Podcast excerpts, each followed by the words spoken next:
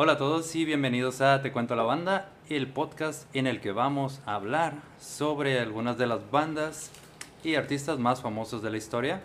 Yo soy Javi y me acompaña, como siempre, Ramón Cortés. ¿Qué hubo, Ramón? ¿Cómo estás? Bien, bien, al 100 aquí andamos, listos para escuchar de otra banda que no sean los Beatles, por favor. Eh, güey, era...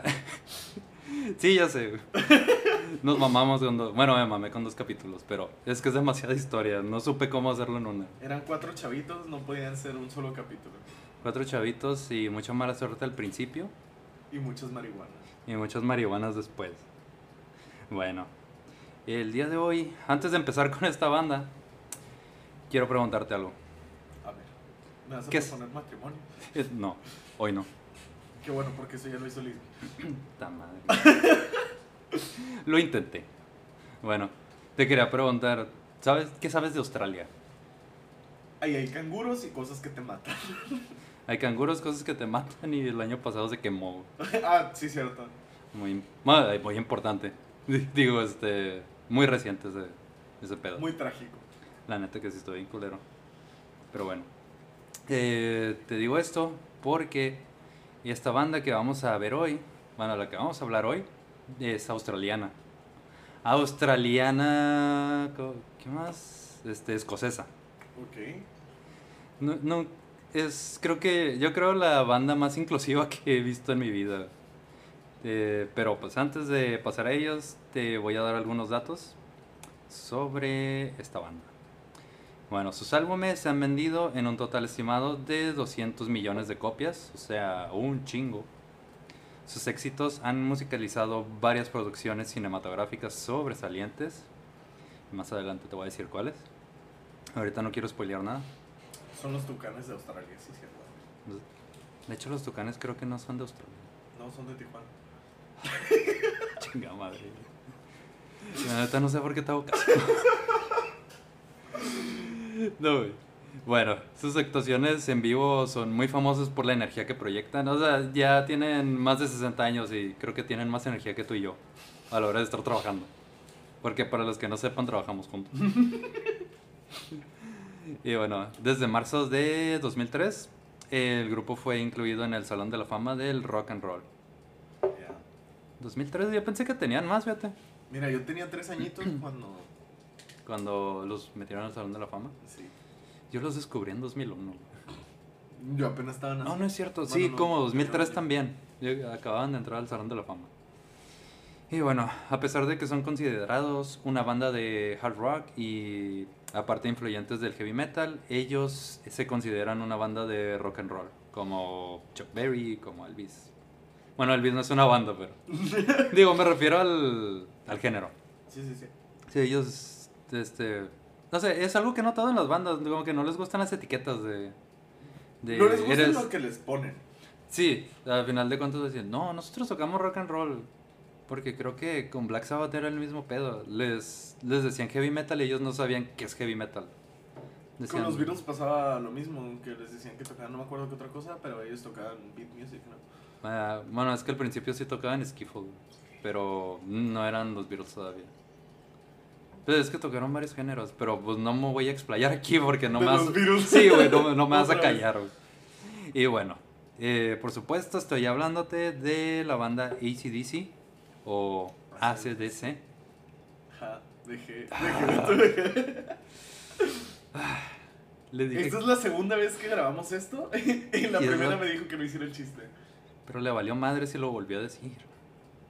Pero bueno, esta banda originaria de Australia y formada por los hermanos Angus y Malcolm Young. No es Malcolm el del medio, no empieces. No, es que dijiste Angus, güey. Me acordé No, de la, la la hamburguesa, güey. No mames, qué rico. Ya sé, güey. De hecho, yo también, cada que veo Angus, pienso en, en la carne de la hamburguesa. güey. Ah, Qué qué, buena mercadotecnia, güey. Qué mamones andamos hoy. Bueno, pero pues. Está chido, güey. E- e- Es el mood de andar de mamones. Sí. güey. De hecho, para. Digo, obviamente no lo saben, pero tuvimos una tarde muy activa el día de hoy. Hubo muchos temas, Sí, bastante. muchos temas de por medio. La mejor tarde que he pasado aquí. Sí. No mames, escribí Ostoria en lugar de historia. Se supone. Está escroto. Está escroto. Ah, su madre. Bueno, empezamos con la Dislexia. historia. la dislexia viene después. Bueno, empezamos con la historia de esta banda. En 1963, la familia Young, eh, como muchas otras familias. es- joven. Sí, la familia joven. Ya estaban grandes. Como muchas otras familias escocesas de aquellos años, abandonó los barrios bajos de Glasgow a, a causa de una gran depresión que estaba afectando a toda Gran Bretaña. No, depresión económica, para que no, no es que estuvieran deprimidos. Todos tristes, güey. Y bueno, todo, todo esto para buscar una mejor vida en Australia. Que ahora que lo pienso, porque buscas una mejor vida en Australia si allá casi todo, te, mata. Menos Sí. la depresión. güey. Digo, digo, puedes ir al baño y te puede morder un cocodrilo, güey, salir y te puede potear un canguro, no sé. Que, que de hecho, el otra vez miré un meme que, que decía que si los canguros se decidían, güey, por tomar Australia, güey, más o menos a cada persona le tomaba pelearse con tres canguros, güey, para ganar. O sea, que hay más canguros que Sí. gente. Bueno, ahorita después del, del cagadero que hubo el año pasado, quién sabe. Bueno, sí, también, ¿no? Ah, entonces estoy bien culero, güey. Pero qué bonitos los koalas, güey. La neta lo organizaron los australianos, güey, para deshacerse de los canguros sin que nadie les dijera nada, güey. Ay, güey, espero que no. Porque la neta me gustan mucho los canguros y los koalas. Me cagan las arañas, güey. Sí, güey, ¿no has visto las arañas de Australia? Están grandes. iba a decir algo, pero iba a sonar mal, güey. Iba a decir, están grandes y peludas, güey. Y yo te iba a decir, that's what she said. Bueno, este, ya después de que se fueron a Australia, encabezados por el matrimonio William y Margaret Young, eh, acompañados de sus ocho hijos. Ay, güey, ocho hijos. A la madre. Digo, eran los 60. Bueno, también, sí, ¿no? Se te morían 10, entonces. No, no, aquí ya, ya sobrevivían más, pero, pero pues son un chingo. Pero de igual manera, se sigue muriendo gente. Sí, bueno. Eh, los nombres de estos, de los ocho hijos eran Stephen, Margaret, John, William, George, Malcolm y Angus, los de ACDC. Ok. Y se instalaron en Sydney, o sea, en la capital de Australia. Entonces, espero que sí sea la capital, si no, pues ahí disculpen, porque no sé de geografía. Creo que sí es. Ok, entonces no estoy tan mal. Déjame lo ¿no? Y bueno, bueno, estos güeyes se quedaron aquí. Y en Europa se quedó Alex, ya que por aquel entonces ya era músico y tocaba el saxofón y el trombón. Aparte, ¿Dijiste que era la capital de Australia? Sydney. No, es Canberra. Ahí disculpen, estaba mal. Bueno, me quedé con lo de Alex. Ajá. Este era, pues, al parecer fue el que empezó con la música en la familia Young, porque él ya tocaba saxofón y tocaba el trombón. Eh, ¿Quién tocaba el trombón? ¿Patricio? Sí. Y Lisa tocaba el saxofón. Ah, sí, cierto. Y bueno, él fue el principal artífice para que sus hermanos se inclinaran por lo de la música, o sea, como que de ahí empezaron a interesarse por ello. Y bueno, aparte de, el hermano, de su hermano Alex, no del hermano Alex, eh, George fue el primero en experimentar eh, profesionalmente ya con la música. Él tenía una banda con, valga, válgame la rebusnancia, ¿no? Tenía una banda con su amigo Harry Banda. Banda con V. Ok. Y, fun- y juntos fundaron, este, otra vez, una banda que se, que se llama, que se llamaba La banda. la banda. No, se llamaban Easy Beats. Eh, fue una de las primeras bandas australianas con éxito eh, y con un número uno por allá de 1968, o sea, como que eh, cuatro años, de- no es cierto, cinco años después de que llegaron a Australia. Este, de hecho tuvieron pues este hit que se llamó Friday on My Mind y suena eh, más o menos como Beatles, digo, es la, es la época, Bueno, también. cuando salieron como un chingo de, de copias. Te estoy hablando a ti de Birds y... Como, Ay, como- como ahorita con las bandas de rock indie slash ah, alternativo, güey. Todos sonan, todos, casi todos suenan igual. Pues por eso, es, Sí, es- casi lo, lo es lo mismo. mismo. Me gustaría saber quién de esos vatos fue el original de las bandas indie. Es que todos son únicos y diferentes, o sea. Todos son una mezcla de todo. Todos escuchan lo mismo y todos son una mezcla de lo mismo. Pues es una mezcla de The Smiths y. Sí, cierto. De Smiths y de lo que quieras agregarle. Ajá. Ay, bueno, Bueno, tuvieron este Friday on My Mind y casi al mismo tiempo ah, su hermana Margaret usaba sus ratos libres investigando discos americanos, ah, ya sea que eran de Elvis, Little Richard, Buddy Holly, Chuck Berry. Y pues no pasaría mucho tiempo para que sus hermanos menores se interesaran también por Chuck Berry. Es, no lo ubicas, es el de Johnny Bigot. Lo ubico por eso. Ubicas la canción, pero no ubicas a él, ¿verdad? Sí.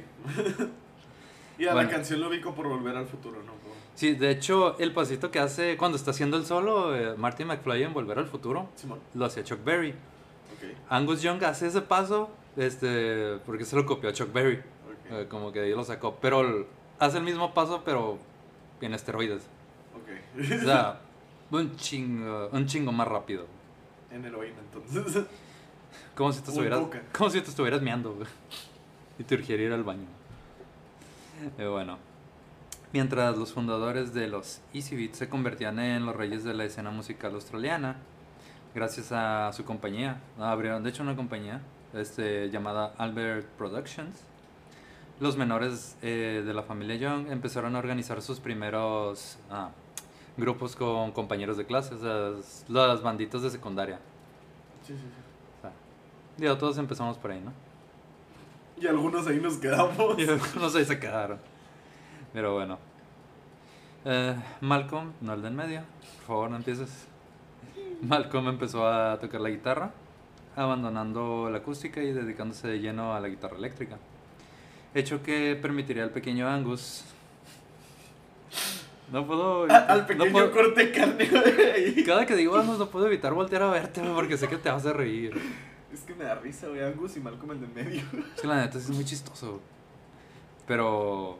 Ah, al- Malcolm el del medio lo reinó para mí. Y Carl Jr. también. Carl Jr. patrocina este podcast. Esperemos algún día. Como el niño del Oxxo. Yeah.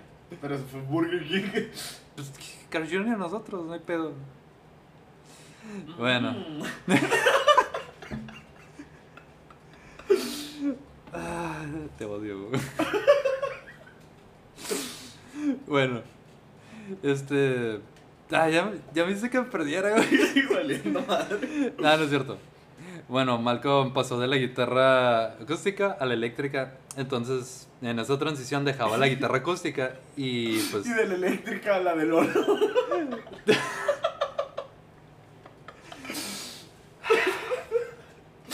En la transición que dejaba la acústica y pasaba la eléctrica. Chinga madre, güey. Nunca vamos a salir de este párrafo, güey. Ay, güey. Bueno, el chiste es que dejaba la guitarra acústica, se quedaba con la eléctrica y Angus este, se quedaba con la acústica. güey. Ok, se las cambiaban. Es como cuando te, este, eres el hermano menor y los hermanos mayores te dejan la ropa. güey. Simón. Bueno, se apoderaba de los instrumentos que dejaba su hermano.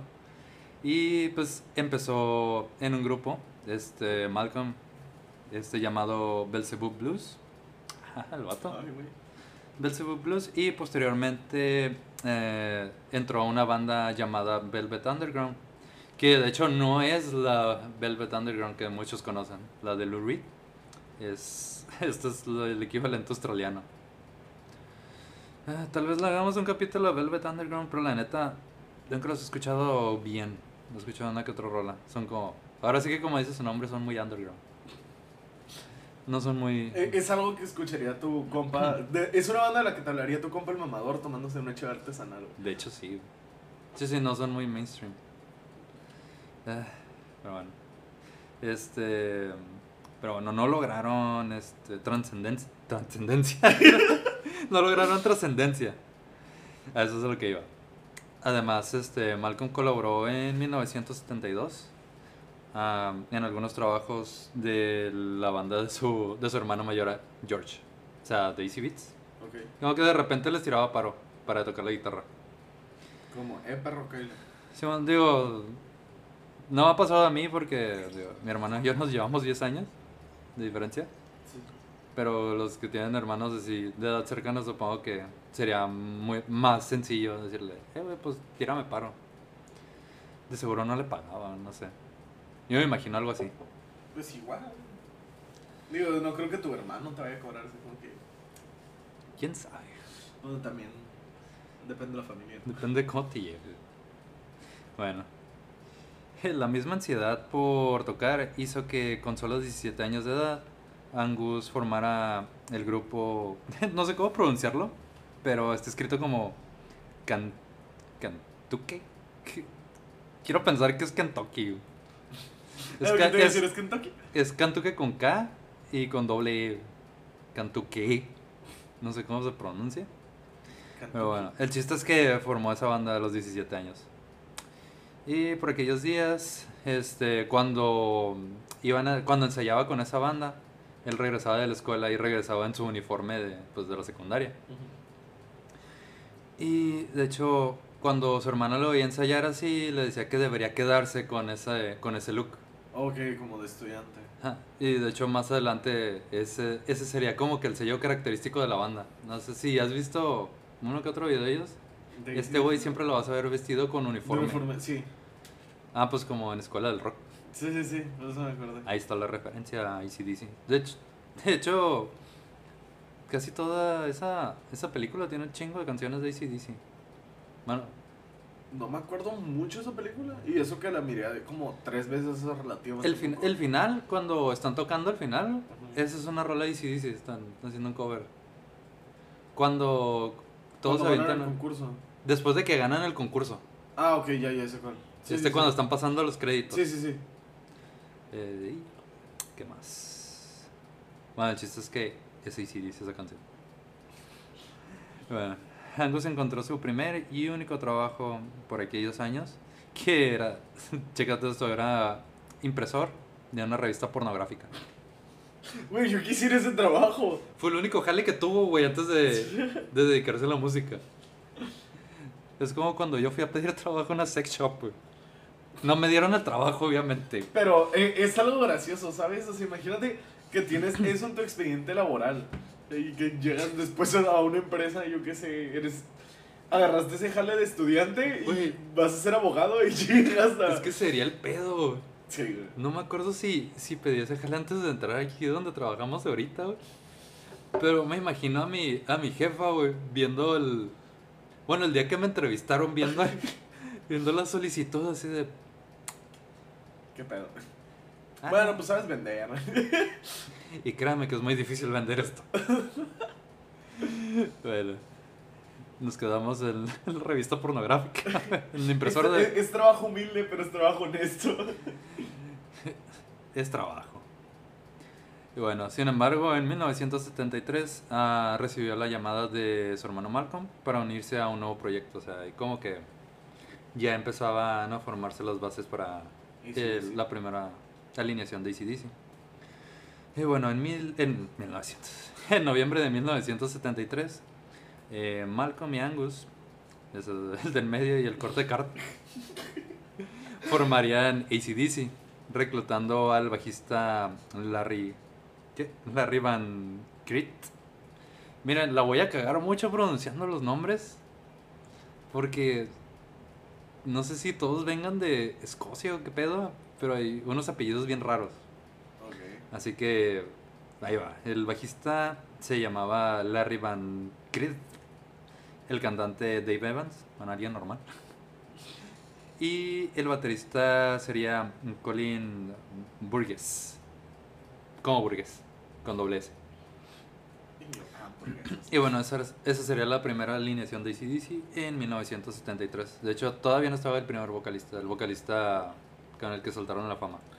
Y ya eran ACDC, o sea, ya se llamaban ACDC. Sí, ya se llamaban ACDC. ¿Y por qué el nombre? Ahí voy. Este, déjame tantito. Creo, ay, güey, creo que no lo escribí, pero te lo puedo explicar. bueno, este ACDC, ah, al contrario de lo que muchos piensan, no es Antichrist Devil Child o. ACDC, antes de. Alguien. Ah, tenía un compañero en la prepa que es. Que una, yo traía los CDs de ACDC y el vato una vez me dijo: Ay, préstame tu antes de Cristo. Antes de Cristo y después de Cristo. Ok, güey, si sabes que está en inglés, ¿verdad? Las siglas. Ah, no sé dónde estés ahorita, güey, pero si estás si llegas a escuchar esto, güey, te mamas, güey. Ya, ¿Ya, ya no, escuchaste? la neta, ya no de hablamos, después de Cristo. no voy a decir tu nombre, güey, pero sabes quién eres, güey. Te mamaste, güey. Pero bueno, el chiste es que ACDC significa corriente alterna, creo corriente directa. Tiene que ver, es, es todo lo que llevan las, casi todas las máquinas llevan este, un sticker con esas siglas. Oh, ok. Sí, o sea, y de hecho representa muy bien la, la energía con la que tocan. O sea, los ves y dices, no, así les queda el nombre. güey". Ok. O sea, la neta, el mejor nombre para una banda, güey. Me hubiera gustado tener una banda que se llama ACDC, güey. A mí me hubiera gustado tener una banda que se llama Antes de Cristo, después de Cristo. Ah, sí, güey. Chale, güey. Muy bueno. Pero Siguiendo. nos robaron el nombre. Sí, su madre, güey. Siguiendo, bueno, ahora siguiendo con los primeros años de esta banda. Ah, sus primeros ensayos se basaban en hacer covers clásicos de blues y de rhythm and blues. Y en el año nuevo de 1973, el grupo tocó su primer concierto en un club llamado Checkers, eh, en los suburbios de Sydney. Pero a pesar de que esto pues, les fue medianamente bien, pero hubo algunos roces con miembros de la banda. Y pues esto jodió la primera alineación. Y los primeros despedidos fueron este, el bajista del apellido raro, Van Creed, y el baterista Burgess. Y por lo que varios bajistas pasaron y bateristas pasaron por las primeras alineaciones. De hecho, también el hermano de ellos, George, este, de repente les tiró el paro con el bajo. Los únicos que siempre se quedaron pues fueron Angus y Malcolm. Los Y pues el vocalista por entonces también. Él no lo despidieron. Pero pues es que imagínate, es un pedo buscar vocalistas. No, y luego siento que si ya la gente se acostumbró a, a una vocal y de la nada se lo cambias, siento que sí, sí jode mucho. Sí, pero la neta en este caso fue bueno el cambio. Y aquí, pues con lo que te voy a decir ahorita, este, aparte de todos estos pedos, ah, las cosas no iban bien con este vocalista. eh, Este primer vocalista que se llama Dave Evans. Este, porque al parecer tenía algunos, algunas broncas con Angus. No decía exactamente qué pedos tuvo con él. Pero sí sé que tenía como problemas personales. O sea, tenían broncas entre... Ah, no se llevaban. Angus y el pedazo de carne y, y el, y el Davidcillo no se llevaban bien. Pero bueno, Güey, me imagino a Davidillo y Goliat. Algo así, Pero- güey, algo así. Pero a David con un pedazo de carne. Eh, güey, este, bájale huevos o te echo al asador, güey, no sé, una madre así. Ay, güey. Pero bueno, con todo y todos estos pedos, en junio de 1974, los hermanos Young y Dave Evans ah, incorporaron al baterista Peter Clack y al bajista Rob Bailey, que como se darán cuenta más adelante, no se van a quedar. Sí, los, los primeros años son un pedo.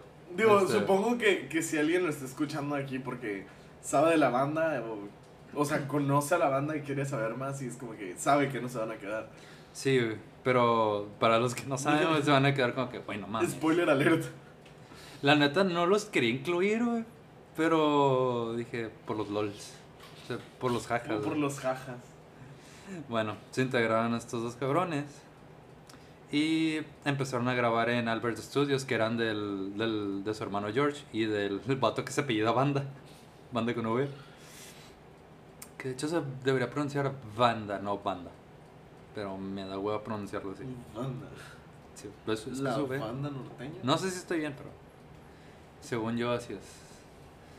Bueno, y empezaron a grabar ahí para registrar lo que sería su primer sencillo, llamado Can I Sit, ay, Can I Sit Next to You, Girl?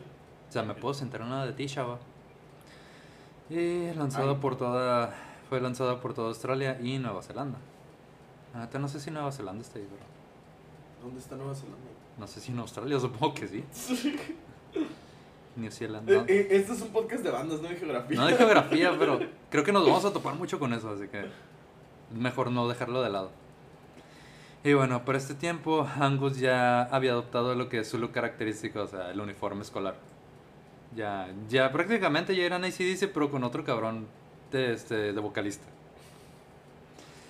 Y bueno, después de lanzar este primer sencillo, los hermanos Young se, se teletransportaron, te iba a decir, güey.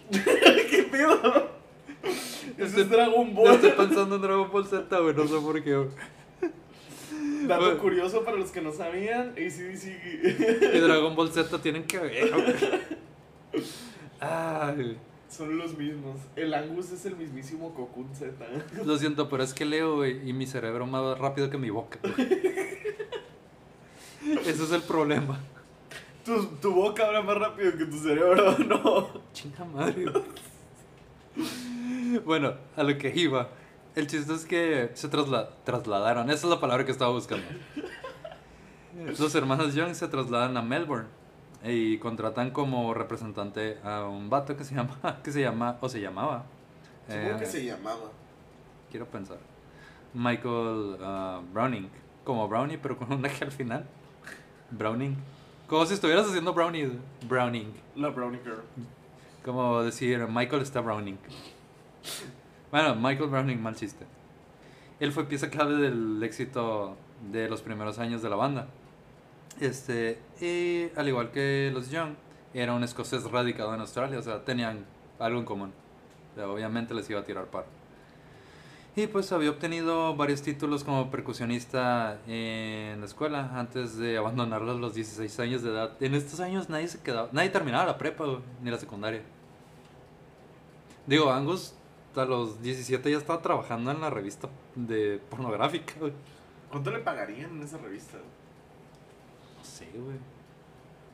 O sea, para dejar la escuela por un jale. Digo, también en aquel entonces era como que Ahí se los dejo de tarea. güey. la vida era más sencilla. Digo, con que te pagaran ahí más o menos, ahí la armabas. güey. Sí. Eran como una banda punk. bueno. Eh, pasando a esto, después de haberse trasladado a Melbourne, Angus y Malcolm comenzaron la búsqueda de nuevos miembros para la banda. Digo, qué sorpresa, ¿verdad? y en septiembre de 1900... Consiguieron miembros. Al aire. Fue lo primero que pensé cuando dijiste miembros. Güey, este... El otro día que me dijiste de bandas mexicanas... Esto está entre paréntesis, no entre comillas. Ok.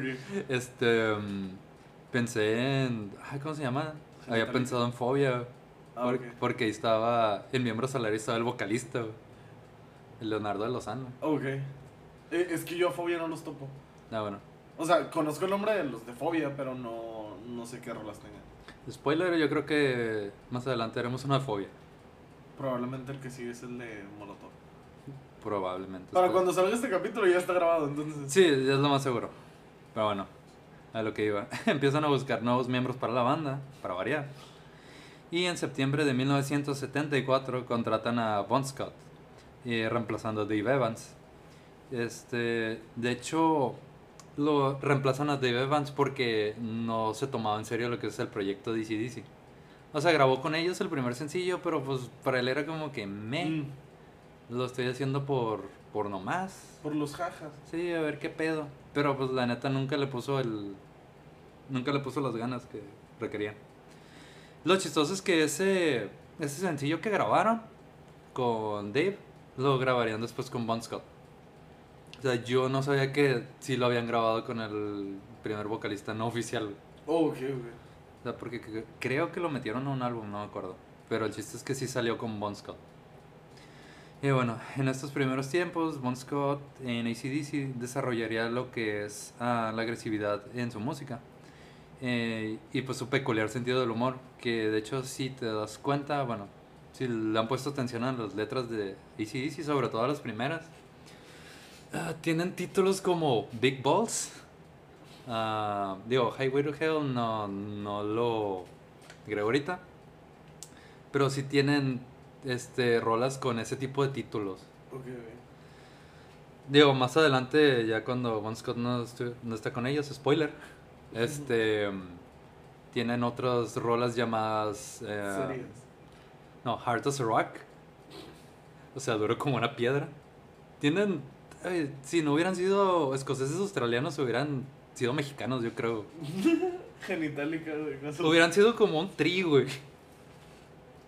Como una especie de trío, molotov o genitalica. Yo diría que más una mezcla entre genitalica y Y molotov. molotov. Si hubieran sido algo así, yo creo. Porque el tri sí no es como que tan malas madres. Bueno, eh, Bueno, lo sí. podríamos comparar por la voz. Es una madre, güey. Ah, bueno, pues por la voz sí.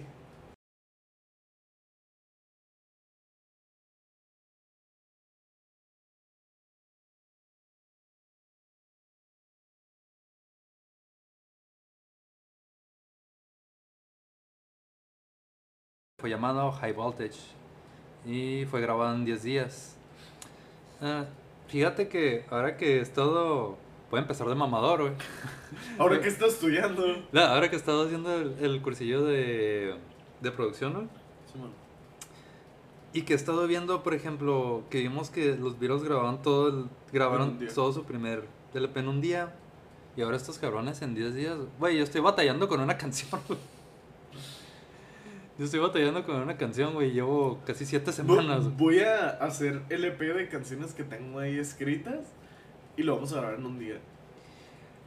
Tendríamos que estar desde los pinches 7 de la mañana, yo creo, güey. Valiendo madre. Jalo. Arre. Bueno, el chiste es que lo grabaron en 10 días, High Voltage. Y pues eh, en esto se repartían hacia el jaleo. Ah, los hermanos Young escribían la música y Bon Scott hacía la letra. Que de hecho es algo que siguen haciendo hasta la fecha. Es el vocalista actual, hace las letras. ACDC sigue.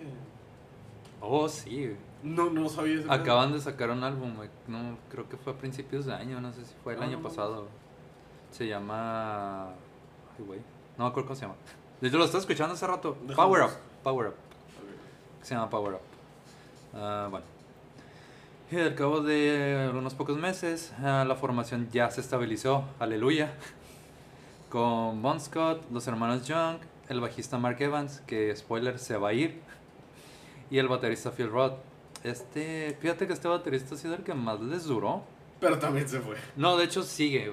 Ah. Hasta ahorita está todavía, pero se fue por temporadas. Ok, como que había pedos y ya me voy, al rato vengo. Es que ese güey se ha metido en broncas así que te quedas a la... Esa, güey. No quiero decir, güey. Porque luego mi suegra me pega. Luego me dicen, sácatela, sácatela de la boca. Ay, Bueno. Eh, mira, lo bueno es que te lo diga tu suegra y no tu suegro. Su madre, güey. Bueno, el chiste es que esta sería la primera alineación conocida, güey, que grabaría el, el EP, güey. Ah, más tarde, ese mismo año, editaron el sencillo It's a Long Way to the Top. Entre paréntesis, If You Wanna Rock and Roll, el título más largo para una canción que he visto. Esta es la canción, güey, que te decía que está al final de School of Rock. Ok. Este es el cover que están haciendo. Para los que no ubiquen la canción y vieron Escuela del Rock, y esa es. Cuando al final este Jack Black dice, los créditos están saliendo, o sea, algo así. Simón. Esa es la rola. güey. Y bueno, esto se convirtió en su himno por aquellos años. Y... Ah, mira, aquí había puesto esa nota. ¿Lo de School of Rock? Simón. Ah, ok. Eh, Grande el Javi del pasado. gracias Javi del pasado, pero el Javi del futuro se te adelantó. Nada, ni sé para qué hago esta madre, güey. Sí, voy a hacer lo que se me dé la gana. Bueno. La neta no sé para qué tienes guion si lo escribes mal. Si lo escribo mal, güey. Pues todavía que lo copio de Wikipedia lo escribo mal.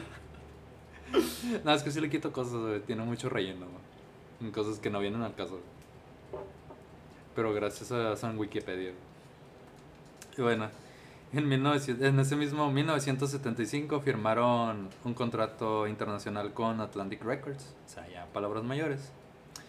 Y comenzaron una gira europea en la que ganaron valiosa experiencia, tocando junto a grandes del hard rock por aquel entonces como Kiss, Aerosmith, Styx, Blue Oyster Cult, Cheap Trick, que Cheap Trick se me hace otro ACDC pero de bajo presupuesto. No me suena. Eh, ¿Has escuchado la canción de Rudy Cursi de Quiero que me quieras? Sí. Es una canción de Cheap Trick. En inglés, supongo. Sí. Bueno, el grupo realizó otros dos discos en Australia. High Voltage de 1975 y Dirty Deeds Thunder Chip de 1976. De hecho, el material de ambos álbumes ah, sirvió para elaborar el High Voltage en Estados Unidos. No sé por qué Estados Unidos tiene esa maña. O tenía. Creo que ahorita ya no. De que banda que no fuera de Estados Unidos, ah, el primer disco que sacaban era una compilación. Como vimos el Meet the Beatles. High Voltage en Estados Unidos fue una compilación de esos dos discos. Solo como que agarramos su música, Ajá. huevos. Lo vamos a acomodar cuando se nos dé la gana y a la chingada. Ne- Neta, no sé por qué hacían eso. Supongo que mercado americano, pero. ¿Para qué? Eh, En otoño de 1977 publicaron Let There Be Rock y al año siguiente se incorporó el bajista Cliff Williams. Les dije que no iba a durar ese pinche bajista. Reemplazando a Mark Evans. Y bueno, él se incorporó para el disco de Mark Power se fue hace. Ah, Fuck, se me fue el chiste. Esto también se acuerda. Creo que, creo que nada más les duró un año, güey. Ibas a hacer un chiste, ¿verdad? Sí. I- iba a ser un chiste. Mark Evans se fue a hacer. No me acuerdo qué banda iba a decir, pero. Ah. Deberían ver la cara de Ramón en este Estoy momento. frustrado. Te vas a acordar de las 500 del chiste, vas a ver. Bueno, el chiste es que Iba a decir Evanescence. y lo peor es que lo tenía en la punta de la lengua y no lo podía decir. güey. tenías otra cosa en la punta de la lengua, güey. No, nos están grabando. Hay No pruebas. estoy grabando. Nos están tomando una foto. Hay pruebas. Bueno, el chiste es que Cliff Williams se incorporó para el disco Power Rage. Y todos esos álbumes fueron producidos por el señor Banda con V. Y su hermano, bueno, el hermano de los hermanos Young. El hermano de los hermanos Young. Oh, escuché eso. George. El hermano mayor. El hermano mayor de los Young, George. Bueno, pero lo que realmente le abriría las puertas del éxito a ACDC eh, sería el álbum Highway to Hell, que me imagino que mínimo conoces esa canción. ¿Viste Destino Final 2? No. Ah, este güey. De hecho, de Destino Final nada más he visto como que cachitos en Canal 5, porque en México. Y, y pues no, nunca he visto esas películas. Bueno, para los que no ubican ACDC, este, pero si vieron Destino Final 2, la canción del principio es Highway to Hell. Ok. No, sí sé qué canción es. Ah, bueno. Entonces, ¿para Lo, qué- lo ubico nada más por un cover, güey. ¿Para qué me dejas hacer todo? ¿Para qué me dejas explicar todo eso, güey? Si ya sabías cuál era.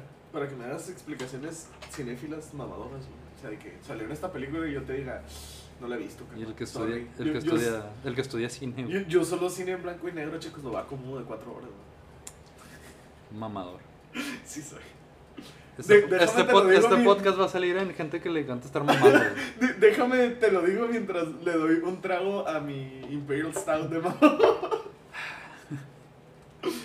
¿Qué va a hacer contigo, güey? Correr. Yo creo. Nada, no es cierto. Bueno, este disco Highway to Hell fue producido por Matt Lange, el mamador que ahora se fija en los productores.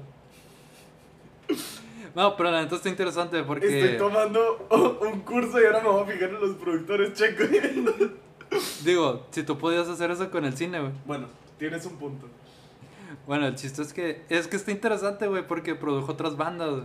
Y ahí te, va- ahí te va el pinche grado de diferencia. güey.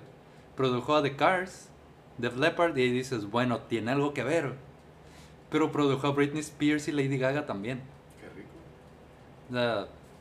Jale no le falta a este cabrón.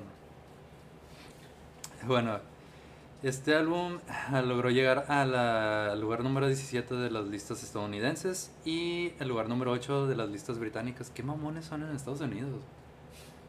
¿Te acuerdas el... ah, ¿Cómo se llama? El Love Me Do. Lugar 17. Bueno, no es cierto, llegaron al lugar 17 allá, en su rancho. Ajá. En Estados Unidos no llegan ni a las listas. En Estados Unidos no llegó ni a publicarse al principio. De hecho, bueno, fue el primero de sus trabajos en conseguir el millón de copias vendidas y aparte figura en la lista de los 500 álbumes indispensables. Esta lista, pues, elaborada por la revista Rolling Stone, que la neta no sé si sigue publicando, yo creo que sí. Sí. Hace mucho que no compro esa revista. Hace poquito no me acuerdo quién salió, pero supe que una vez salió en Rolling Stone. Nice. Quiero decir que es Slobotsky, pero Slobotsky sa- salió en H para hombre, güey. Como, ¿por qué, Y güey? le No, por- cambiaron el nombre, güey. O sea, imagínate que sales en la revista que te gusta más, güey, y te cambian el nombre. Chale, güey. Qué triste, güey. Bueno, el tema principal del LP, eh, la canción Highway to Hell, acabaría convirtiéndose para muchos en un himno del rock and roll de finales de los 70s. Y bueno, el Javi del pasado lo volvió a hacer porque puse la referencia de Destino Final 2 aquí.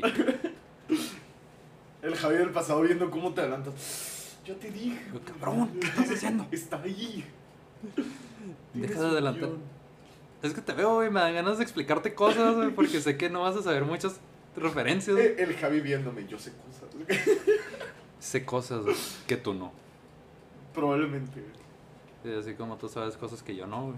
En. Que la neta sí las sé, pero no las voy a decir. Guiño, guiño. Sé, sé que tres personas murieron en escena en la película de Kill Bill 2. Nada. Su pinche madre, no sabía eso. O sea, no se murieron realmente, o sea, solamente se muestran tres, tres muertes. En... Ah, yo, pen- yo, pensé que accidentes. de- No, no, no, no, no. Por accidente. ah, Digo, Go- no dudaría que una katana cortara a alguien. Por accidente, Gogo Yubari, la colegiala de Kill Bill Volumen 1, le pegó a Tarantino. Y, y la despidieron. No. Chale. Hola, gente. Tenemos público. Ya sé. Bueno, todo iba bien, todo chido. Este, ya tenían una alineación por fin, todo tranqui. ¿Y qué crees? Pues se muere este cabrón, güey, el vocalista. ¡Ay, no! Unos chavalitos con una banda. Ajá, se les muere el vocalista. ¡Ay, Ay. no! Easy Dizzy, ajá. Con Bon Scott en los de vocalista, ajá. Ajá. 1979. Ay, ¡Ay, no. no! Bueno, digo, todo parecía ir muy bien, todo chido, ventas en Europa chingonas, en Estados Unidos ya eran conocidos. Y el 19 de febrero de 1980 se muere Bon Scott. ¿Cómo se murió? Ahí va. La causa del fallecimiento fue se una... murió. Se murió. Referencia a leyendas legendarias. Bueno, la causa de su fallecimiento fue una intoxicación etílica. Ah, bon Scott bebió de más en un club de Londres llamado Music Machine. La neta no sé por qué puso el nombre del, Ese güey Es irrelevante. tiene la muerte que yo quiero, güey. Murió pisteando. El chiste es que se murió este, ahogado en su propio vómito. Ok, no. se cancela todo, banda. O sea, pisteó de más. eh, su compa Alistair Kinner, no sé cómo pronunciar estos. Crowley. No, porque tienen apellidos tan raros. Bueno, el punto es que estaba con un compa pisteando. Ajá. Ya hasta su. hasta el culo de, de pedo, güey. Se lo lleva a su carro, güey. Y él lo deja, güey. No mames. Y al otro día, güey. Muerto. Madre, ya estaba muerto, güey. Luego. Imagínate su compa en la cruda moral, güey. Ya sé, digo. Qué mamón. Sí. Verga. Eh, bueno. Al final de cuentas, la familia de Bon Scott eh, despidió sus restos en el cementerio. ¿Por qué puse el nombre del cementerio si no lo sé pronunciar? Regreso. Bueno, la familia de Bon Scott despidió los restos eh, de este güey en el cementerio Fremantle. Se me olvidó cómo se pronuncia. Dato curioso es que le acaban de venir a explicar Ya cómo sé, se pronuncia. Digo, por si. Digo, no lo van a ir a buscar, güey. Pues no. O bueno, quién sabe, igual alguien sí. En una de esas. Digo, de seguro tienen un monumento este güey. Bueno, el lugar a donde habían emigrado durante la infancia de Bond. El chiste es que lo Entierro. entierran ahí. Y bueno, tras la muerte de Bon Scott, la banda se planteó si continuar o no. O sea, la neta sí les pegó bien cabrón. Porque hasta eso se Sí, con este güey sí se llevaban a toda madre. De hecho, hay fotos, güey, donde están tocando. Bueno, Angus está tocando, que es una madrecita de como unos 50, güey. Tampoco era muy alto, güey, pero era más alto que ese güey. Y se lo cargaban en los hombros, güey, el vato tocando. Ah, no mames. Antes se veía bien chingón. Pero bueno, pues se llevaban a toda madre, se muere este güey y se quedan, eh, pues ¿qué hacemos, no? Pero pues la familia de Bon Scott les dijo que seguramente él hubiera querido que siguieran con la banda. Así que finalmente contrataron a Brian Johnson, que es el actual vocalista. Es el que ha seguido hasta ahorita con ellos. Eh, dicen por ahí que era el vocalista favorito de Bon Scott. Oh, ok. Porque Brian Johnson tenía una banda que se llamaba Jordi. Que de hecho no son. Con G, no con, no con Y. Escribió un libro de casualidad. ¿Qué huele, con güey? ¿Qué huele con tu banda de hard rock? ¿Qué huele con tu... ¿Qué huele con tu vocal muerto, güey? ¿Qué huele con tu vocalista que se murió? güey? Ay, güey. Esto- yo creo que este va a ser el capítulo más mamón. Ay, güey. ¿Por qué me dejas hacer chistes así, güey? No te dejo, güey. No te puedo tapar la boca, güey. Regresemos. Bueno, nada, se va a quedar, güey. Bueno, Brian Johnson se encontraba sin grupo para cuando lo, para cuando lo reclutaron. Y bueno, de hecho él también, este, cuando lo contrataron cuando estaba sin grupo, no, no sabía si regresar a su pasión que son los carros. O Ok. sea, la mecánica, le gustan las carreras de autos. Como O- la mayoría de la gente en o esa seguir- época, que era como un hobby muy normal. Sí, está... ¿Qué pedo, no? Sí. Está chingón, ¿no? Pero qué pedo. Bueno, estaba, si sigo con la música, me dedico a esto que también me gusta, pero pues decidió ir al, a su prueba con ACDC y pues, obviamente se quedó con ellos. Y en 1980 grabó con ellos el álbum Back in Black, que pues, es un clásico. Una vez este, en un documental, no, no era documental, eran unos capítulos en VH1 de la historia del heavy metal. Este, entrevistaban a varias personas, güey, en lo que te contaban toda la historia de un chingo de bandas y cómo iba pasando todo. Y sale una morra que dice, ah, no, cuando salió Back in Black, este, recuerdo, recuerdo porque fue cuando se vio mi carrera de strip, en el striptease. ¿Qué pedo? El otra vez, No sé, nunca supe quién era. el, el otra vez un cliente me estaba diciendo que había una banda, güey. Que. Un saludo ¿Ah? al panda, güey. Que había una banda, güey, que. Que hacía canciones para. Para strippers, güey. Y no me acuerdo el nombre de la banda, güey. Pero por ahí tengo el dato de. De que el panda me dijo: Es que esta, esta banda, güey, hace rolas, güey, para strippers. güey". Güey, ya que termine el curso me voy a dedicar a eso, güey. Y empezar a sacar rolas, güey. Puro Para strippers. Puro instrumental para strippers. Bueno, Back in Black en Estados Unidos eh, encabezó la lista de ventas durante 5 semanas y se mantuvo durante otras 20 en el top 10. O sea, les fue bien perrones. Ah, cada uno de los 10 temas de Back in Black se convirtieron en un éxito. Y de hecho, sí, este. Un día me puse a ver todas las rolas y creo que todas tienen este video musical. Solo. Si no, si no mínimo 3, güey. Solo conozco Back in Black. güey. Está Back in Black, Hills Bells, está Shoot to Thrill. De hecho, muchas de estas rolas se usaron para la película de Iron Man 2, güey. De hecho, en Iron Man 1 sale Back in Black. Tu cara de no me gustan los superhéroes. No me gustan los superhéroes, pero la primera de Iron Man la miré una vez. Miré un cachito en. No me acuerdo si fue en Canal 5 o en Canal 7, güey. Pues de hecho va, empe- va empezando la película, güey, y suena Back in Black. Nada más miré al principio.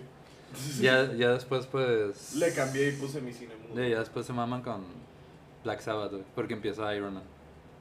Obviamente. Tenemos que hablar de Black Sabbath. Sí, Del, sábado, del sábado negro. No es sábado negro, pero... Yo sé que no es sábado negro. Yo sé que Bianca me hizo una cara ahorita. No, no la No, hizo. qué bueno, no la güey. hizo, pero yo la estaba esperando, güey. Ya sé, güey. Bueno, el chiste es que en menos de seis meses se vendieron 10 millones de copias de este álbum. A la madre. Sí. Digo, con el, con el anterior apenas habían alcanzado el millón. No, no fue tanto y con este rompieron madres.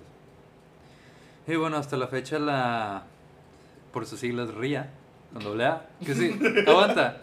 Ahí, ahí te va, ahí te va lo que significa. Significa Recording Industry Association of America. Ah, Ah, todo mal pronunciado, bro. Bien que se sorprendió. Bueno, el chiste es que... Y ahora ya no. El chiste es que. Ya puedo seguir. Sí. bueno, lo certificaron. Eh... Ay, güey, no es cierto. Le certifica 22 álbumes de platino, lo que se traduce en 22 millones de copias vendidas eh, solo en Ah, Estados Unidos. madre. Ya está. Pero les fue muy chingón con Back in Black. Pero después de Back in Black, se vienen para abajo, bien cabrón. ¿Cómo que les costó superar eso? Digo, la gravedad hace que cuando te, venga, te vienes, te se vaya para abajo. güey. Cuando te vienes, te vas para abajo. No, o sea, lo que. Mira, güey, ya pasamos lo, ya, re- ya pasamos lo de la revista pornográfica. Ya basta. Esas no son maneras. Esas no son formas. Bueno. Otro dato de, de Back in Black. Eh, bueno, se estiman eh, ventas superiores a 45 millones de copias, figurando en la lista de los álbumes más vendidos de la historia. eh, solo superado por Thriller de Michael Jackson. Que pues, estaba cabrón que superaran a Michael Jackson No, por sí, entonces. sí. Digo, música popular y hard rock. Digo, estaban de moda también, pero Pero Michael Jackson. Michael Jackson. Y bueno, asimismo, ah, por este álbum se le otorgaría disco de uranio. Esto nunca lo había escuchado. De Ura- Uranus. Ok. Disco de uranio certificado de venta discográfica destinado solo a pocos artistas que vendieron 50 millones de copias. O sea, Mucho dinero. no, no sé si otro artista ha alcanzado disco de uranio. Nunca lo había escuchado. Mejor lo busco. Lleva Ramón con su celular. Sí, sí. Disco de uranio. Y bueno, ahí estaba otra cosa. Cuando pensábamos que la mayoría de los integrantes iban a quedar, digo, descontando a Bon Scott porque pues, muerte. En mayo de 1983, el baterista Phil Roth fue Pues sustituido. Queen, Queen lo tuvo, güey. Ay, güey. Queen, Michael Jackson, Ajá. Pink Floyd. Chale. Rafael. Ya sé quién es.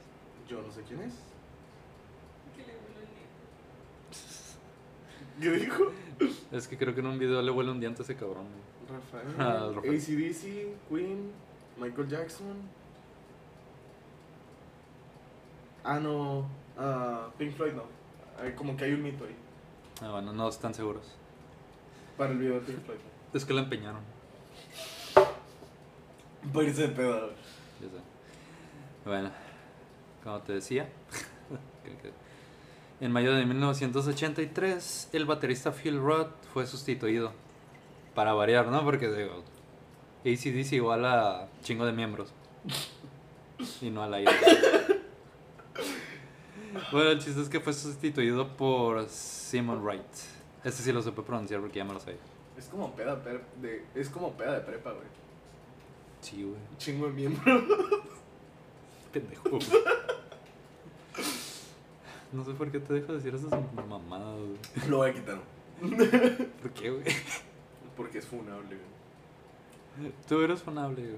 Sí, sí, sí. Bueno, tras ese relevo, en agosto de en agosto vería la luz el- un nuevo LP, Flick of the Switch, el primer disco producido por los hermanos Young. O sea, hasta ahorita les había producido Harry Banda, a su hermano George y Mutt Lange, que es el que produjo también a Britney y Lady Gaga. Y aquí estos vatos dijeron, pues chinga su madre, nos vamos a, a producir nosotros. Pero pues yo creo que no fue buena idea porque este disco como que me... Es con el que se fueron para abajo al principio. Como que ya empezaron a irse para abajo. Ok. Digo, este álbum hizo de que era el estatus eh, comercial del grupo. O sea, sí tiene una que otra rola chida, pero nada como el anterior. Digo, después de obtener el disco de uranio, Sí, es como. iba a estar cabrón superar eso. Sí, sí. Ah, Bueno, en octubre de 1984 editaron este 74 Jailbreak. Era un mini LP con canciones inéditas de sus primeros años. Y en junio de 1985 publicaron otro álbum que se llama Fly on the Wall. Y este no fue muy bien recibido por los críticos y tuvo malas ventas. O sea, tuvieron una racha muy, muy gacha. Eh, lo chistoso es que ah, Fly on the Wall tiene un video y creo que tiene como tres canciones, no estoy seguro. Pero está bien raro el video. Son estos güeyes tocando como en un bar bien culero. Ajá. a la vez de que lo ves, no desde la perspectiva, pero se ve una mosca de caricatura, güey, pasando por todo, por todo el bar, güey. Ok. O sea, está muy random el pinche video, güey. Ok, ok. Sin experimental, sí, huevo. Pues era el 85, güey. Volver al futuro y eso. Tenemos que hacer uno de volver al futuro. De Marty McFly tocando. Nada más. Nada más tocando Johnny B. Good. Sí. Bueno, este, tocó la canción. Gracias. Y esto fue todo. Bueno, en mayo de 1986 publicaron Who Made Who. Esta rola, la neta, sí me gusta. Pero, me gusta, pero suena ACDC, no suena ACDC. Como que los 80 le, les pegaron mal, güey, mediados de los 80 Siento que esta, esta rola en particular tiene un efecto ahí medio extraño. güey. O sea, lo comparas con lo de ahorita que suena como al Back in Black. Mm, Nada que ver. Y bueno, realizaron. Este lo realizaron especialmente para una película de Stephen King ¿Para que se, que se llama Ocho días de terror. No, Maximum Overdrive se llama. Y obtuvo ventas bastante buenas. Pues supongo que por el hype de la película. Aparte de que en este disco metieron temas como Shook Me All Night Long y Right On. Shook Me All Night Long es como eh, más conocido. Ok. Pero según yo, esa venía en Back in Black. A mí se me hace que también fue como una recopilación. Otra Luego. vez Estados Unidos mezclando discos. No, y si fueron ellos. Ah, Digo, no es como el Yellow Submarine. tiene Yellow Submarine. Está bien chingón. No, este, pues tiene. tiene can- Las canciones originales que tiene Yellow Submarine este, son instrumentales de la película. Ok. Ah, bueno, estamos hablando de los Beatles y no me voy a explayar otra, vez. Bueno, eh, ya después en enero de 1988 volvieron con Blow Up, Blow Up Your Video, producido por, adivina quién, el señor Banda. Es que lo iba, lo iba a mencionar, pero iba a ser un chiste de la banda norteña, pero fue así como que no, ya lo dijiste una vez. Ya lo dijimos, güey, Sí, ya. ya déjalo morir. Bueno, este disco fue producido por Harry Banda y el hermano de, de Angus y Malcolm, George. Es como el Beatles del que nunca te acuerdas, güey, George. Pero George tenía que ser, güey. Ya sé, te lo tienes con los George. Y bueno, durante su gira de 1988, por causas personales, Malcolm fue sustituido. Digo, eso no me lo esperaba, yo no sabía. Fue sustituido por su sobrino Stevie Young. Pero la neta nada más lo, sustitu- lo Hubiera sustituyeron nada más. mamón que lo hubiera sustituido Dewey, güey.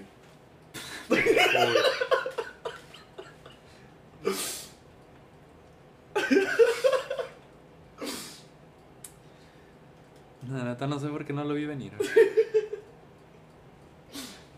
Ay. Bueno, el chiste es que nomás lo sustituyeron para la gira americana. O sea, no, fue un rato. No, no es que lo sacaron de... Para siempre. Sí, como... Que llevamos ya, güey, como cinco integrantes más. No, como 6, 7 creo. Ya llevamos más. Digo, sin contar a Bon Scott. Bueno. Eh, el. Digo, ya pasamos como por tres bajistas, como por tres bateristas. Y estoy a punto de decirte que acaban de cambiar al baterista que estaba allí. O sea, Simon Wright lo cambian temporalmente por este Chris Slade. De hecho, no lo sacaron. Simon Wright se fue a tocar con Dio, con otra banda. Que Dio está para otro capítulo. Ah, Dio fue vocalista de Black Sabbath también. Ok. Dio tenía su banda aparte y después estuvo con Black Sabbath cuando se fue hacia Osborne. Y este podcast no es de Black Sabbath, así que mejor le seguimos con ACDC. bueno, el chiste es que lo cambian por un Chris Slade. Y por este tiempo, ah, Brian Johnson estaba disponible ya que estaba arreglando asuntos de su divorcio, la chisma. Y así que los hermanos Young escribieron todos los temas del próximo álbum. Es que te dije que por lo regular metían al vocalista para que escribiera las letras. Ahora se lo aventaron todos ellos. ¿Y a este disco cómo te fue? Ah, más o menos. De hecho, este disco lo puse hace rato, güey. Se llama The Razor's Edge. Es de 1990. Ya entramos a los 90. O sea, nunca han parado de, de tocar estos vatos, güey. Este. fecha. Sí, de hecho hasta la fecha. Te digo que acaban, del año pasado acaban de sacar un álbum. O sea, si se toman como periodos de, de descanso como de tres años, Ajá. dos o tres años, pero regresan y hacen gira Ok. y sacan material nuevo. Bueno, The Razor's Edge de 1990, producido por ah, Bruce Fairbairn. Volvieron, este, casi después de 10, se volvió este ordenando mis ideas de nuevo. Este, volvieron casi 10 años después de su gran éxito con Back in Black al- a un sitio alto en las listas de ventas. O sea, fue como su comeback.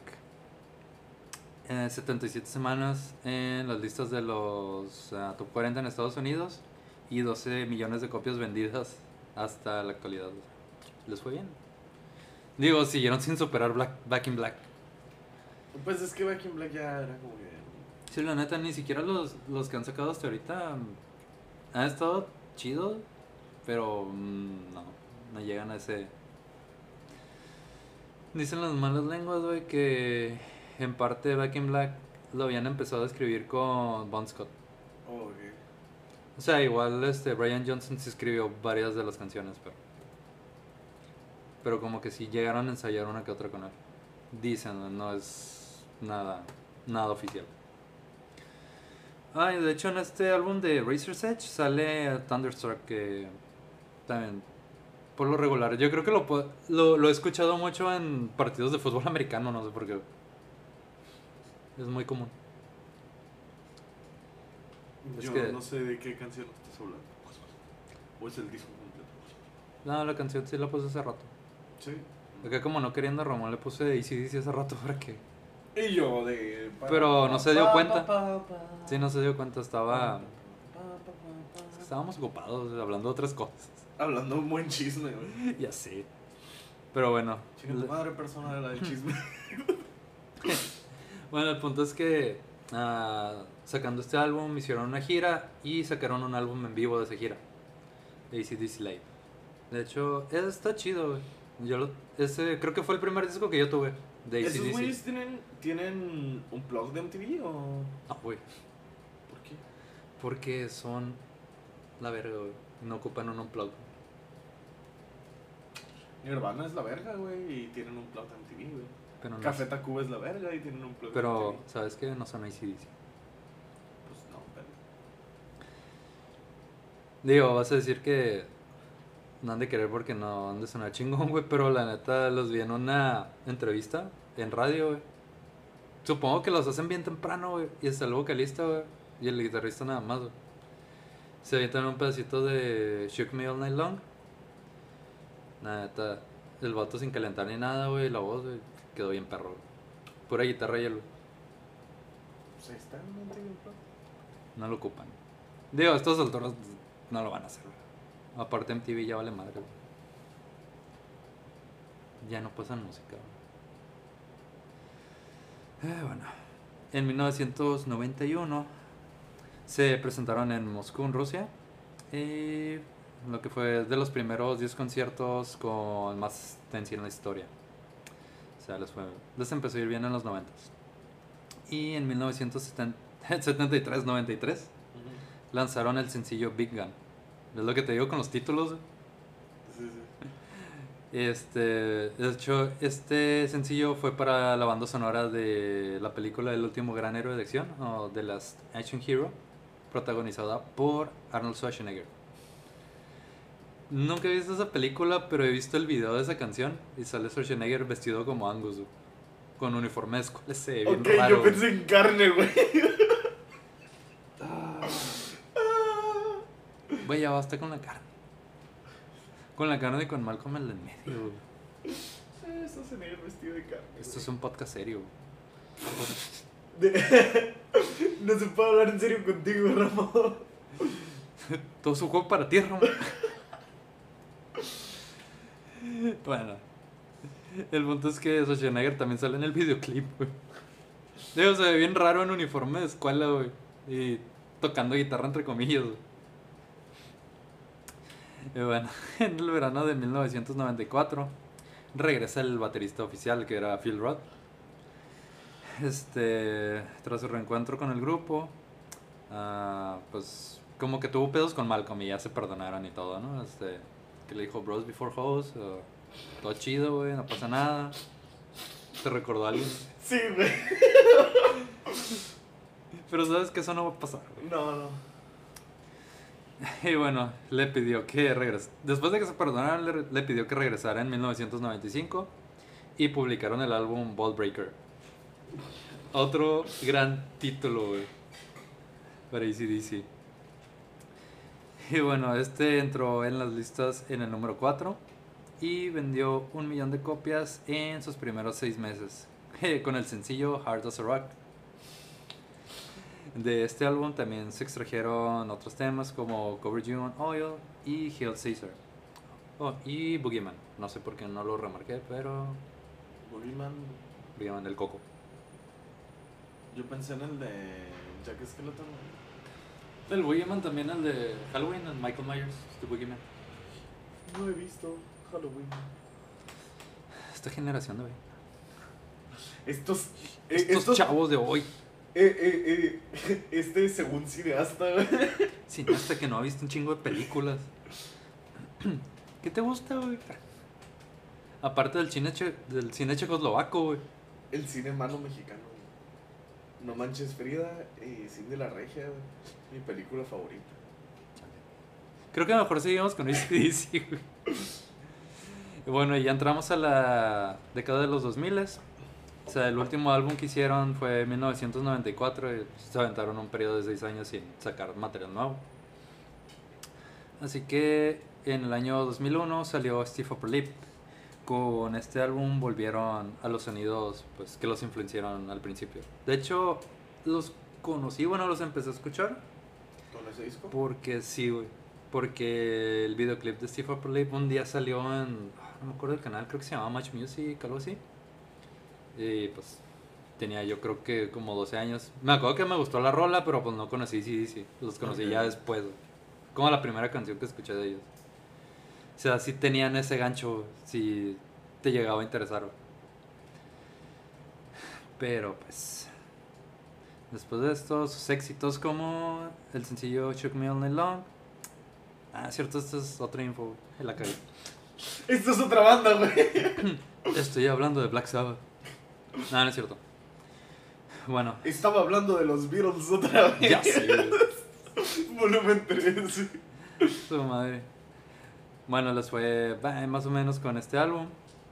Y pues en la década de los 2000 sus éxitos empezaron a ser este interpretados por otras personas. Por ejemplo, Shook Me All Night Long.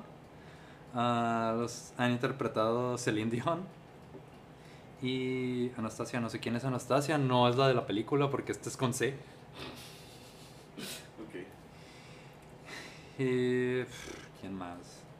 Y curiosamente también Shook Me All Night Long de Celine Dion fue elegida por la revista inglesa Total Guitar en 2008 como la peor versión del mundo.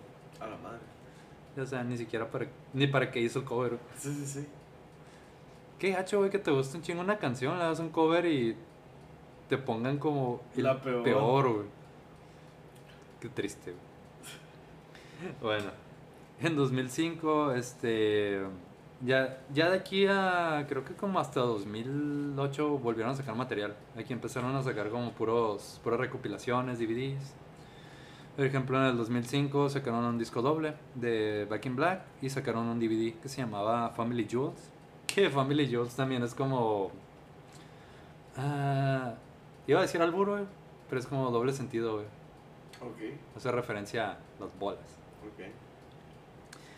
Eh, pues, esto es una reco. Este DVD es una reco. ¿Qué, güey? Es que bien que estaba haciendo señas en lo que explicabas. Te estaba explicando qué significa. Básicamente. Ay, güey. Para los que no sepan quién es Bianca, es la que diseñó el logo del podcast. Gracias. O sea, no vas a decir que Muy soy tu bonito. novia. Digo, si se meten a mi Instagram, ahí tengo fotos con ella, güey. Y si me buscan en Facebook, también hay un chingo de fotos con ella. Quiere que lo agreguen a Facebook. Síganla Me también. entiendo cizaña, güey. Y que chingas a tu madre. Y que aquí saca el podcast. Y que te va a cobrar el logo. Eh, le di créditos, güey. ¿Cuándo dijiste lo de cobrar el lobo, güey? Esperando mi paga, güey. Hace como dos meses que lo hice. Tenemos dos meses no, sé, con tres capítulos. Ya sé. Bueno, Mira, güey, Cinema Podcast, ¿cuánto lleva? Y tiene seis. Digo, tiene tres más que nosotros. Ya lleva un año. Sí, es cierto, güey. Bueno, eh, sacan este pinche DVD. Ya por fin voy a acabar de hablar de esto. güey. Ok. Y en 2006 ah, se editó un libro con la historia de la banda, que no lo leí, por cierto. Pero por si, no estaría orgulloso de ti, güey. por si lo quieren, por si lo quieren este, buscar, se llama Let There Be Rock, The Story of ACDC. Eh, fue escrito por la periodista Susan Massino. Y ya. Me imagino que debe estar ahí chido, güey. Bueno, en octubre de 2007 salió la venta otro DVD que se llama Plug Me In. Y, ah, versión de coleccionista con dos discos, versión sencilla. Y pues con una gran cantidad de material inédito. Este, la neta, no me ha tocado escucharlo. El de Family Jules sí, sí, lo, sí me tocó verlo. De hecho, el de Family Jules tiene un video muy chistoso, güey. Porque están tocando la rola de um, Baby Please Don't Go, que es un cover. Ahí estaba Bon Scott todavía. Pero Bon Scott está vestido de. como de morra, güey. Pues Angus Young está vestido, pues, igual de colegial, güey. Pero los ves, güey. a decir de colegiala, güey. Es casi lo mismo, güey. Pues sí, pero no. Bueno, el chiste, güey, es que. Este. Bon Scott está vestido de morra y parece la chilindrina, güey. Y lo ves con este, güey, esa es la chilindrina del chavo del 8, No, güey. no, en la chilindrina No, de Kiko, lo, lo, lo peor, güey, es que trae un martillo de goma, güey. O sea, el chipote chillón. Simón, güey. Y es- Referencias al Chapulín Colorado, güey. Digo, es- ese video es de los 70, güey, es como debe ser como del 74 por ahí, 73, 74. Ay, güey. ¿Te imaginas que sí se hayan inspirado en el chavo y la chilindrina? Qué mamón, güey. Pero qué chido. Hay que hacer un, una historia de eso, güey. Como la de los Beatles y Y Tintán, Simón. imagínate. Bueno, ya pasado el tiempo, los cuatro años desde que se tomaron de descanso. No, no es cierto, se tomaron siete años de descanso, güey, entre eh, Steve Upper Lip y este nuevo que se llama Black Eyes. Este. De hecho, eh, Black Eyes también sacó unos sets de DVDs con fotos de Iron Man. o sea. ¿Black Eyes es de ojos negros o de.? No, Black Eyes es este. ¿Cómo te explico? Es el hielo quebradizo, según yo. No me acuerdo. Eh, es Estoy, que- estoy bien, no me eh, acuerdo. Es que hay una. muy mal, güey. No me acuerdo qué es. Lo que pasa, el, el Black Ice es cuando cae nieve y se derrite y luego otra vez vuelve a hacer frío y la carretera queda con hielo. Ok. Entonces black, se dice Black Ice porque en la noche no se ve y hay un chingo de accidentes. Ok. Ok, eso es Black Eyes. Gracias, producción.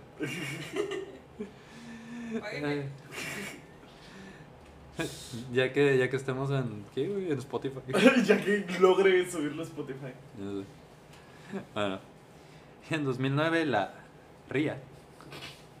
No, no te estoy pidiendo que te rías, güey.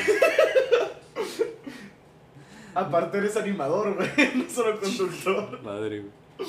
Bueno, estos güeyes actualizaron el récord de ventas del grupo. Este, cambiando su cantidad de ventas de 69 millones a 71 millones, por lo que ACDC se convirtió en la quinta banda en vender más discos en Estados Unidos. Vendiendo más discos que Madonna, Mariah Carey y Michael Jackson.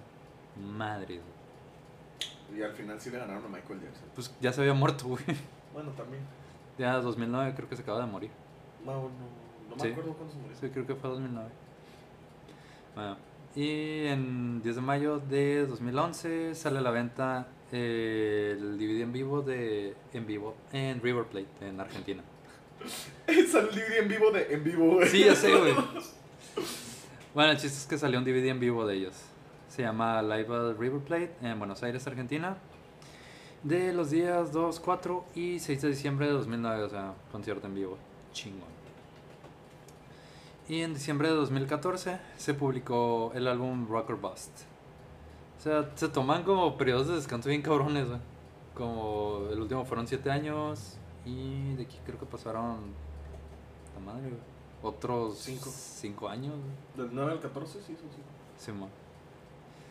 Y bueno, este fue el primer álbum de la banda sin el miembro fundador, este Malcolm Young, quien dejó la banda ese mismo año por motivos de salud. Aquí la cosa, güey. Le dio COVID. No, güey. Es 2014, güey. No, la cosa es que aquí Malcolm, bueno, como te había dicho, eh, Malcolm Young, pues no salió de pedos con ACDC. La cosa es que le empezó a dar demencia, güey. O sea, ¿cómo se dice? Alzheimer. Ok. Digo, ya estaban grandes, güey, ya, ya son los 2000. Simón, Estamos en los Simón. 2000. Eh, se le empezaron a olvidar las canciones. Ah, no mames, qué O sea, eh, lo que vi aparte en otros videos es que en las últimas giras en las que él estuvo, este Angus decía que que pues terminaban, pero se le olvidaban y se las tenía que volver a aprender Ah, no mames. y se le volvían a olvidar. Ahí fue cuando, cuando se quedó, bueno, mm, ¿estás seguro que puedes? Todavía como que sí se la aventó, Sí, sí. pero pues al final de cuentas se tuvo que salir. Ah, chale. Sí, estuvo bien mamón. Y bueno, ah, pasamos al 16 de abril de 2014. Ah, en respuesta de informes anteriores de que la banda podía retirarse debido a, pues, a, los, a la salud de Malcolm, ah, Brian Johnson comentó que también estaba pensando en retirarse de la banda porque este vato también este, empezó con problemas de salud. Se empezó a quedar sordo de un oído. Digo, como vocalista, güey, como músico, como lo que tú quieras, güey, está cabrón, güey, que no puedas escuchar dónde vas.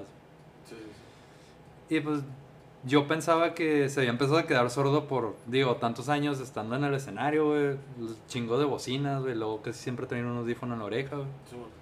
Pero dice que fue más por su pasión de los carros, güey, porque nunca se ponía tapones para los oídos. Le empezó a chingar el tímpano. Simón. Y bueno, en ese, en ese año eh, fue reemplazado, adivina por quién, Por el señor este, Sweet Child of Mine, Axel Rose. Axel Rose estuvo una temporada con ACDC cuando Brian Johnson se retiró. Ah, no mames. Digo, se retiró como un año o dos, no se retiró mucho tiempo, pero estuvieron de gira con Axel Rose. La neta sacó el jaleo, pero no fue mi favorito. La verdad, a mí no me gusta Guns N' Roses, güey. Ni la voz de Axel Rose, güey. A mí tampoco. Es como que sí quedaba con ellos, pero. No, güey. No, termina, no terminó de convencerme. De hecho, me acuerdo cuando. Cuando salió la noticia, pues yo estaba aquí. Y todos empezamos como que a, a comentar eso. Como que. "Mm, es que suena como Guns N' Roses haciendo un cover de ACDC. No suena como ACDC con un vocalista nuevo. Simón, Simón. Ah, chale. Digo, obviamente les fue bien porque pues jaló gente. No sé. Pues Y- fans de Guns N' Roses, güey. Y pues el pinche morbo, güey, pero no, güey. Para mí pues no fue como que lo mejor. Eh, bueno, el 23 de septiembre de 2014, eh, pues ya se había salido Malcolm por demencia senil. Y creo que lo último que hizo fue Rocker Bust. Ah, güey. La banda anunció planes para una nueva gira a nivel mundial con el nuevo álbum. Este, pero para esta gira a Malcolm lo sustituyó Stevie Young. que Creo que ya lo había sustituido en los 90 Sí, cuando se salió Sí. la primera vez lo Sí, sustituyó. La neta no sé de quién es hijo. Digo, digo, los Young son un chingo, son ocho hermanos. Me imagino que y alguno de esos sobrinos es Stevie. Ok. Digo, es el que está ahorita. Yo pensé que era hijo de Angus o de Malcolm. Yo también de- pensé que era hijo de ellos, pero creo que debe ser de alguno de los otros hermanos. Pues son un chingo, o sea que. Sí, pues es que te digo, son ocho hijos la familia Young, entonces... Y nada que es de Harry Banda, ¿no? bueno. Este... El 9 de julio de 2015, eh, Phil Roth, el baterista que ya había regresado, pues que es arrestado. Lo... No, aguanta. Este... Tuvo arresto domiciliario por amenazas de muerte a un ex empleado y posesión de metanfetamina y marihuana. Arriba las marihuanas. aplicó la de la Lupe, güey. Arriba las marihuanas, Joaquín. Le dijeron unas metanfetaminitas, güey. Y él dijo, va, va. Simón. Bueno, ese no será el único pedo.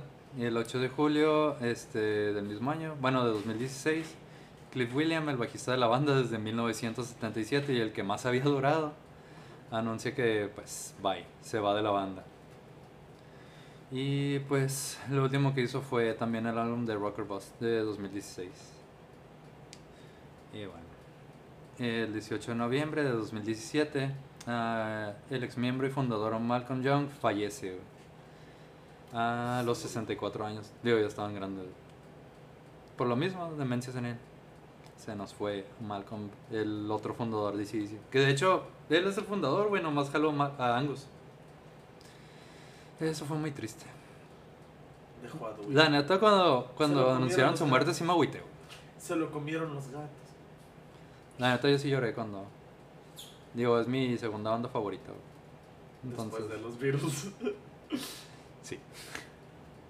Por, por eso tenía que ser el segundo. sí, sí. Pero, ¿qué crees? Este no le voy a hacer dos partes, güey. Les voy, a, les voy a tener piedad a todos ustedes, güey. No voy a hacer dos partes. Eh, spoiler alert, nada más es una parte. De hecho, ya casi acabamos, güey. Te- Me duele mi colita. Sé que lo vas a cortar, pero Ramón de repente se levantó al baño porque ya no aguantaba. Sí, no. Digo, pero también tienes la jarra de agua aquí a un lado. También no. ¿Quién te manda? Eh, bueno. Durante el mes de agosto de 2018 fueron filtradas fotos de Angus, Brian, Stevie y Phil Roth. La carne. Güey, me imaginé fotos filtradas en un asador, güey. Te odio. güey. No puedes decir Angus, güey, sin que piense en carne, güey. Bueno, el chiste es que se filtraron fotos de la banda en Warehouse Studios en Vancouver. Este, eh, justo donde grabaron Steve Up y empezaron los rumores de un nuevo álbum. Y pues hasta fueron dos años hasta 2020, que te digo el año pasado salió el álbum de Power Up. Y este es el decimoséptimo álbum de la banda australiana. Vio la luz el pasado 13 de noviembre de 2020. O sea, es lo último que hicieron. Eh, y esto fue ACDC. Ah, otro dato curioso que quiero agregar aquí antes de terminar. Es que pues cuando estaba checando pues ya la información, buscando comentarios en YouTube y todo eso, Sí, me topé en YouTube con un canal que es de Brian Johnson. Brian Johnson hizo un canal de YouTube donde entrevista a otros artistas. De hecho, el único que alcancé a ver, bueno, alcancé a ver como dos. eh, entrevista al vocalista de Foo Fighters, Ah, al Dave Grohl. Y de hecho, pues se ve que es a toda madre este güey, el Brian Johnson. Y pues, obviamente Steve Grohl también se ve que es a toda madre. No sé, a mí me caga. No sé por qué te cae. Bueno, no me gusta no, me, no es que me cague, no me gusta Foo Fighters. Nirvana era mejor. Te van a güey. Nirvana era mejor. La neta. Bueno, es Mira, me voy a reservar mis comentarios. Pero no. bien que está diciendo que no atrás de ti. Nirvana es mejor que Foo Fighters. Y por mucho. ¿Tú qué vas a saber, morro miado? ¿Tú? No me mie, fui al baño. Ah, su madre. Bueno, el punto es que. Sería morro mión en todo caso. El chiste es que está ahí chingón, güey, porque nada más, no nada más está con lo de la música, güey. De repente se ponían a hablar de, de carros, güey, del modo de transportarse a la hora de que están de gira. Y algo que se me hizo bien random también, ¿no? Es que vi que tenía una entrevista, güey, con... Yo sé que no la vas a conocer, güey. Con una cantante que se llama Dolly Parton, güey, que es setentera, me parece, güey, setentera, sesentera, ¿no? Ah, Algunos, yo creo que si han visto Los Simpson, sale en un capítulo, güey. Creo que cuando van a... En Los Simpson cuando van a... Cuando Mero vende boletos de... Para un partido de fútbol americano. Ok. En ese capítulo sale Dolly Parton. Que creo que a Krusty No, le gusta. Ese- digo, yo tampoco lo conozco mucho, pero sí sé quién es. Y bueno, los dejamos con Dolly Parton. ah, no es cierto, ese fue ACDC. Ah, no sé qué te pareció, Ramón. A mí, la neta, me gustó un chingo esta banda. Bien cabrón. No es que la haya puesto todo el día aquí, güey. Pues mira, más que los Beatles, me gusta. No sé por qué siento que es sarcasmo. No, no, no, no, sí me gusta más que los Beatles. Digo, no, tampoco es como que los escucho todo el día, pero preferiría un disco de ACDC a uno de los Beatles. Mira, hoy te puse tres, güey. No te vi emocionado. Porque no estaba escuchando tu música, estaba en el chisme. Porque estaba bueno el chisme, güey. Muy bueno. Ay, güey. Bueno, antes de terminar, antes de terminar el podcast, queremos anunciarles que ya tenemos camisetas. No, no es cierto, no tenemos camisetas todavía. Este, que ya tenemos camisetas, tarros, todo. ya sé, güey. Un saludo a Chuncho. No, no es cierto, ya tenemos Instagram. Ya tenemos Sí, redes ya sociales. Instagram. Y Facebook. Y ¿Ya tenemos Facebook? la página de Facebook. No sabía, güey. Te dije, déjame te el administrador. Y me dijiste, ah, sí, luego como no podía porque estoy baneado de Facebook. Ah, su madre, ¿es "Déjalo la, a mi casa". ¿es la de Gmail? No, la de Gmail es la de YouTube. Sí, es la misma. Ah, no. Bueno, gente, yo no sabía que teníamos Facebook. Ay, no. El vaya. Ramón, ajá, hace redes y no me avisa. Ay, no. No, lo- el chiste es que sí me avisó, pero no me dijo que tenía Facebook. Y nada más le moví al Instagram. Pero bueno, tenemos Instagram, nos encuentran como Te Cuento la Banda. Sí, bueno. Tenemos una publicación, al rato voy a hacer otra. Ok. Y bueno, a Ramón lo encuentran como Sirizo.99, creo. Siriso.99. Lo- Los Ni voy a dejar en la pantalla. Digo, los vamos a dejar ahí. Ni él se sabe su Instagram. Sí. Ahí en Instagram. Es me- que antes era Paco Gerte 6666. Entonces es como que. Eso está chido. Estaba chido, güey, pero ya. no. Pasó su tiempo. Bueno, el mío está como Javi088, como todo morro de 30 años. güey. Y a producción, vamos al tuyo. No me sigan. No la sigan. Eso se va a cortar. Bueno, esto fue Te Cuento la Banda y nos vemos en el próximo. ¿Qué va a ser de No vamos a decir de qué porque todavía no me decido. Spoiler alert. No sabemos. Bueno, vaya todos. Nos vemos. Eso fue todo. Adiós. Me duele mi